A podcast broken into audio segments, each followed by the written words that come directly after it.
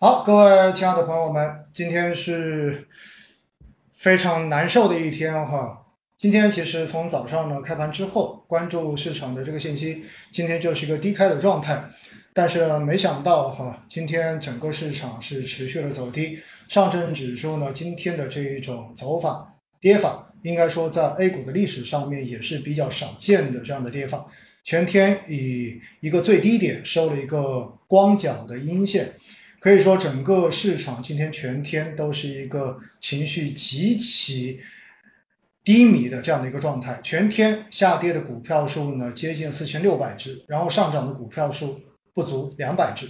可以说呢，这种市场的行情哈，让所有的人对于接下来的这个走势，应该说基本上应该算是失去了兴趣哈，就是大家连看的兴趣都没有了。我相信大概率应该是这样的一个状况。那今天到底市场为什么跌？那接下来是不是还会跌？我相信呢，是所有的今天看直播的朋友们最关心的一个话题。虽然今天我们所准备的这个内容哈，讲的是准备跟大家来讲基金的年报到底有哪些呃和季报不同的地方，哪些东西可以让我们在投资中间更加去关注。但是呢，我想今天我们还是先花点时间跟大家来梳理一下最近的市场。以及到底这种磨底的状态的话呢，有可能会持续多长的时间？那今天其实市场的这种跌呢，应该在某种程度上面是一个意料之中的事情。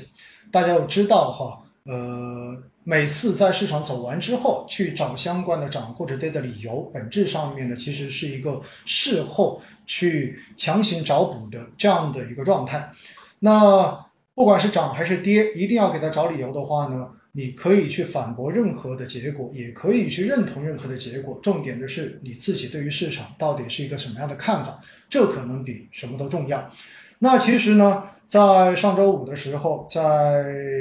我们看到的就是第一，美国的股市整体上面呢也出现了比较大的这种调整，而且呢，很快我们会看到美联储的这个加息这个鹰派的态度呢，也是明显的比之前要更强一些。所以呢，今天不只是中国的 A 股出现了大跌，整个亚太股市跟新兴市场的股市呢，其实今天都在跌。只不过 A 股今天的这种跌法，哈，开句玩笑说叫做已经放弃了一切抵抗的这种跌法。那真正的，我个人觉得，对于今天市场造成最大的这种扰动，或者说在情绪上面造成扰动的根本原因，其实并不是外围的这种跌。外围的跌，本质上面的话，它是一个一直在持续进行的这样的事情。可以说呢，在前期 A 股的下调中间，已经把这一个美股，就是美国美联储加息的这个预期，应该说已经体现在了它的交易价格中间了。而今天的这个跌，其实我个人觉得更重要的是什么？是北京的疫情。不知道大家有没有去关注哈？就是在过去的这几天，那么北京呢有八个区全部都出现了阳性的病例，而且的话呢已经有划出中风险这样的一个地区。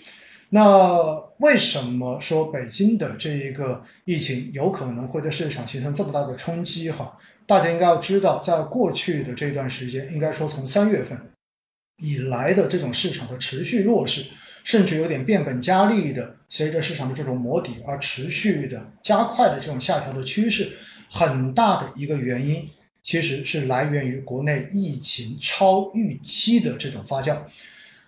在三月初的时候，大家如果有印象呢，当时其实深圳也有疫情，然后上海也开始有疫情开始冒头，所以呢，像我在深圳，我们当时的话就有几周时间都是一个居家办公的状态，而且呢，全深圳是果断的暂停了一个星期。那么现在呢，深圳应该说是逐步的从疫情中间已经恢复了一个正常的生产生活的状态，包括呃这些神兽们，对吧？也终于都回到了学校里面，回到了幼儿园里面。那基本上已经是一个恢复的状态，但是呢，我们看到哈，上海地区的这个疫情很明显的在持续的发酵之中。那这个发酵呢，应该说远远超出了最开始的预期，因为一开始哈，虽然是奥密克戎的这个影响，但是呢，因为有前面我们一直在各个地方动态清零的经验在，大家都觉得其实上海应该也差不多，就是跟过去所体验的各个地方的这种防控形式是一样的。但是呢，没有想到哈，在这个过程中间发生了很多意想不到的事情，甚至于呢，呃，在网络上面我们看到了很多让人觉得特别魔幻的事情，对不对？进而呢，导致这个疫情持续的发酵，到现在为止，基本上我们还没有看到一个疫情的真正的拐点出现。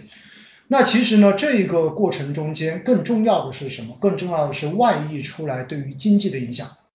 那我们知道，不管是深圳也好，不管是广州也好，还是上海也好，实际上都是中国经济非常重要的城市，尤其是上海。所以呢，上海的这个疫情哈，导致了。以上海为代表的华东地区，包括江浙地区的物流供应链、物资的这种流通，其实都出现了完全超预期的这种负面的影响，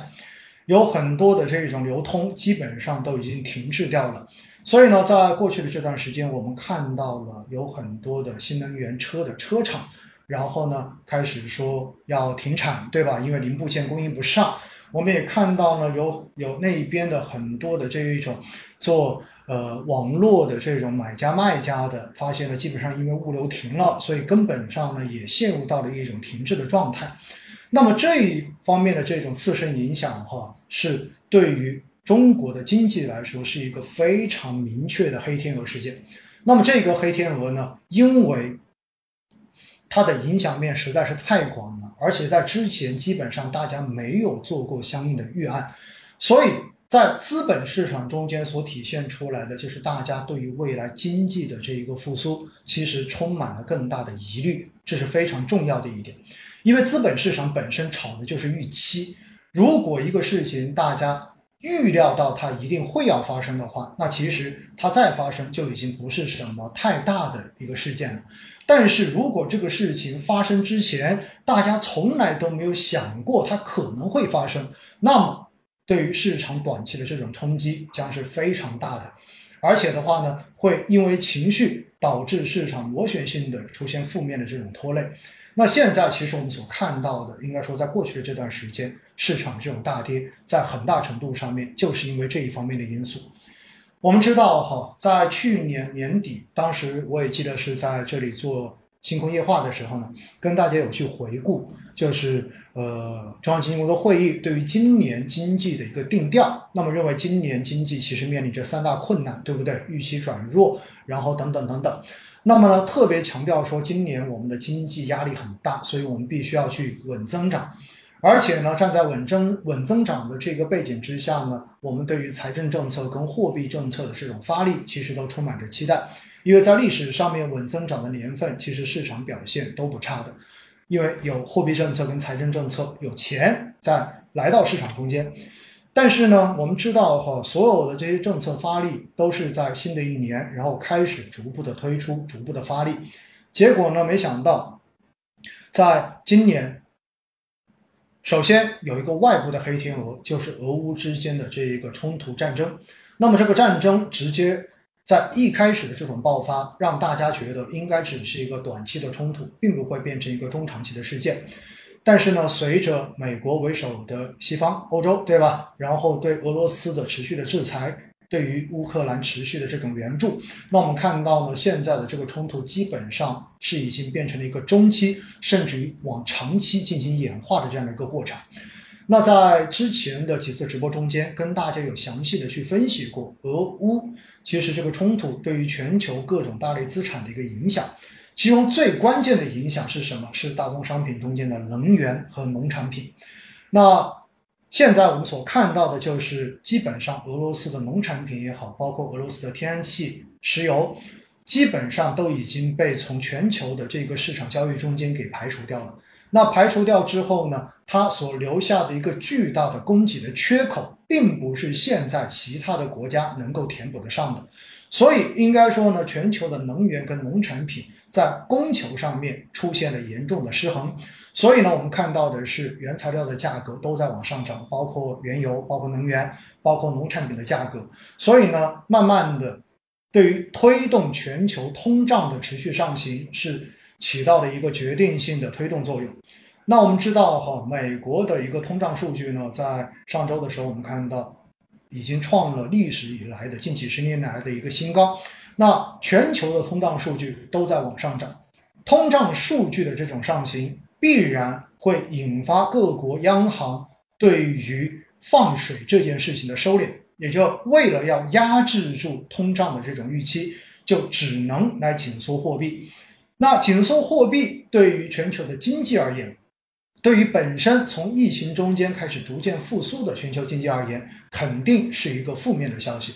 所以呢，我们看到哈，国际货币基金组织 m f 已经把全球今年的一个经济增长的预期重新进行了下修，认为今年全球的这种经济很有可能会不达预期，也就意味着全球现在的一个经济都在承压。而对于我国来讲的话呢，最明显的是你在。整个全球风险类资产的这种情绪都不好的情况之下，那么对于我国本身承受了巨大压力的这一种复苏的经济态势来讲的话，肯定也不是一个好消息。而另外一方面的话呢，我们也看得到哈，美联储的这种鹰派的加息，因为实际上呢，美联储在加息之前已经做了大半年的一个预告跟心理的预期。但是呢，在之前一直所体现出来的是一个比较温和的状态，一个比较鸽派的状态。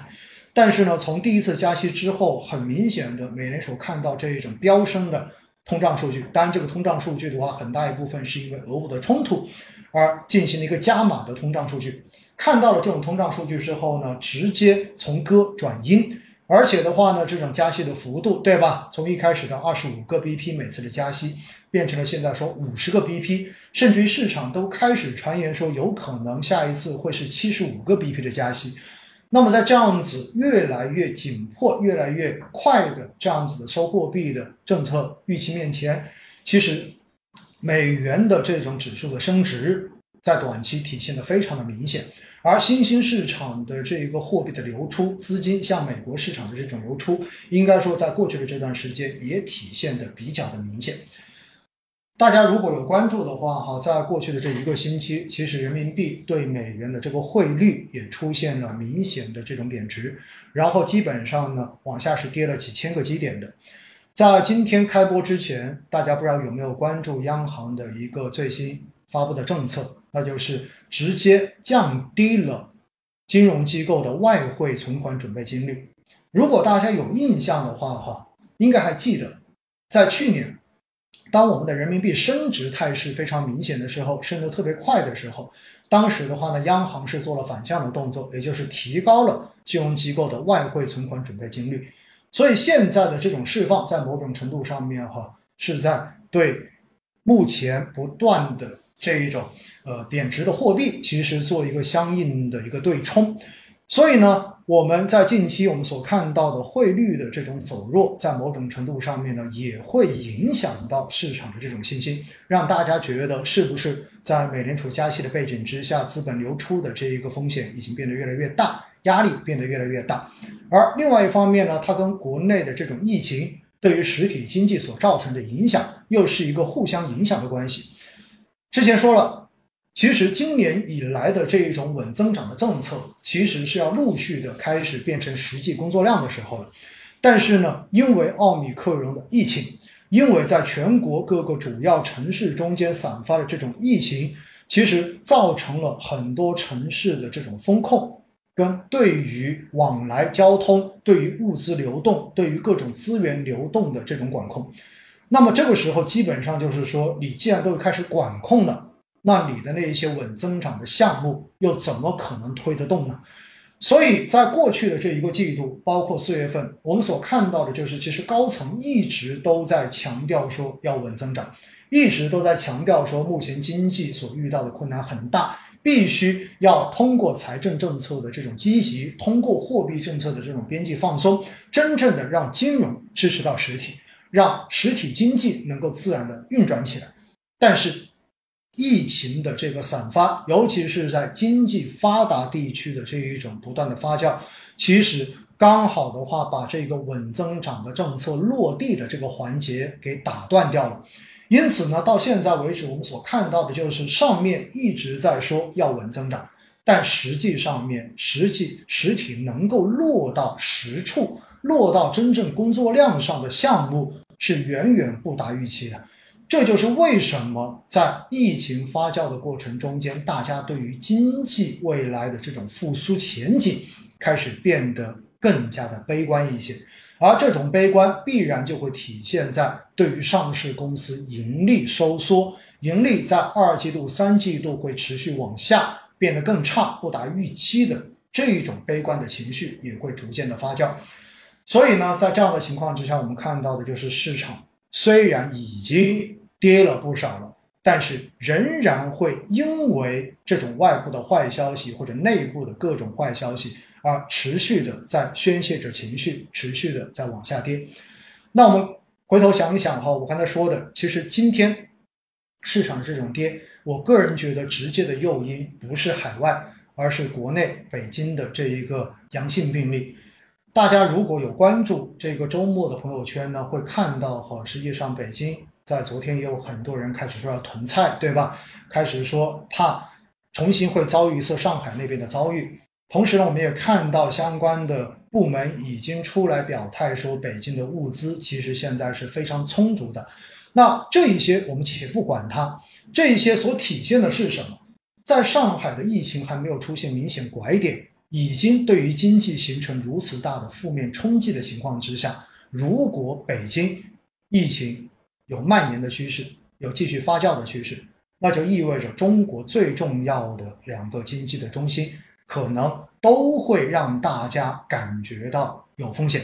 那么这种情况之下呢，其实今天的这种市场的大跌，更多的是对于未来疫情持续发展的这种担忧。或者说是对于另外一个经济政治中心北京，如果疫情出现发酵之后，有可能对于经济、对于未来的这种实体所带来的负面冲击的一种情绪的释放。因此，我觉得哈，今天的这种市场的跌呢，有它的这种特殊的因素，大家还是要心中有个数的。那么，当然现在呢，我们所看到的一些数据哈，因为现在说句实话，市场什么时候？能够真正的出现情绪上面的转暖，我个人觉得，首先要等的是疫情的这一个状态的反转。如果这一波的疫情没有出现一个明显从高位回落的这样的拐点，其实我觉得市场的情绪都很难说会出现一个比较大的预期转换。当然，现在我们所看到的呢，就是高层已经充分的意识到了疫情对于实体经济、对于流通领域的这种影响，所以呢，已经陆续的开了很多的专题会议，并且的话呢，对于各个地方的堵点，对于物流，对吧？对于这一种资源的流通，对于全国统一大市场，甚至于对于全国防疫防控的这个政策的这种调整跟规范。其实都在陆续的开始推出来，都在陆续的开始落地。说到底的话呢，就是疫情虽然是一个非常让人烦躁的事情，但是疫情在控制的过程中间，如何把它对于经济的这个负面影响降到最低，不至于去影响到国内经济生产供应链的这个安全，其实是目前的重中之重。所以我建议大家哈，就是一定要关注的。刚才说了，第一，疫情什么时候这波疫情能够出现一个明显的拐点，从高位开始回落。第二块的话，就是大家要关注，因为疫情而受损的这一些物流，包括供应链，包括这一些生产企业复工复产的一个进度。如果这两个指标有了明显的转换的话，那我觉得很有可能，近期这种持续低迷、持续在宣泄的负面情绪的这样的市场的预期才有可能出现转换。如果这两块我们还没有看到一个明显的这种转换的话呢，可能市场仍然会处在一个极其低迷和弱势的状态，并且在这个维度上面持续的在走一段时间。在某种程度上面来说，哈，我们接下来所面临的这个市场的话呢，可能是一个会持续让大家觉得痛苦的市场。